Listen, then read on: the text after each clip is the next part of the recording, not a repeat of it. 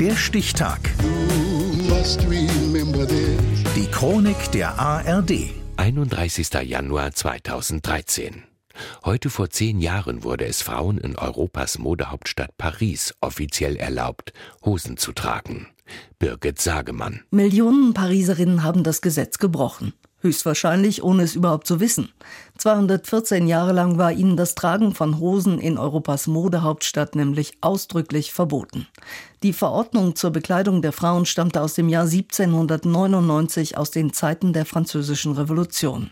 Statt Kniebundhosen und Seidenstrümpfe wie der Adel trugen die Arbeiterbauern und Kleinbürger lange Hosen und nannten sich Sans-Culotte ohne Kniebundhosen. Die Hose war ein politisches Symbol. Aber der Kampf für Freiheit, Gleichheit und Brüderlichkeit hatte dann doch Grenzen. Geschlechtergrenzen. Jede Frau, die sich wie ein Mann zu kleiden wünscht, ist gehalten, sich bei der Polizeipräfektur zu melden und eine Bewilligung zu beantragen. Wollte eine Frau Hosen anziehen, musste sie also die Polizei um Erlaubnis bitten und alle sechs Monate einen neuen Antrag stellen. Im Pariser Stadtarchiv gibt es ein Dokument, mit dem der Malerin Rosa Bonheur im 19. Jahrhundert gestattet wurde, sich als Mann zu verkleiden, um dergestalt bei Schauspielen, Bällen und in anderen öffentlichen Örtlichkeiten mit Publikum aufzutreten. Zweimal 1892 und 1909 wurde das Gesetz leicht modifiziert. Hosen für Frauen wurden erlaubt, wenn sie Fahrrad fuhren oder auf einem Pferd saßen. Aber prinzipiell waren Hosen weiter Männersache weil sie mehr sind als ein Kleidungsstück, sagt die Autorin Christine Barr, die ein Buch über die politische Geschichte der Hose geschrieben hat. Das sei immer auch die Angst der Männer vor dem Verlust der Macht gewesen. Die Hosen anhaben bedeutet schließlich auch das Sagen haben.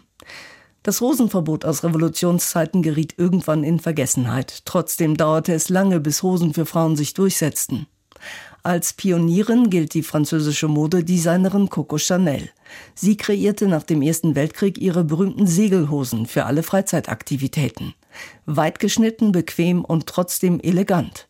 Die Idee dazu kam ihr im Urlaub am Meer. Am Strand einen Rock zu tragen sei nicht schön, sagte sie, und ein Bademantel schrecklich. Deshalb eine Hose. Une jupe, c'est pas joli. Un peignoir de bain, c'est affreux.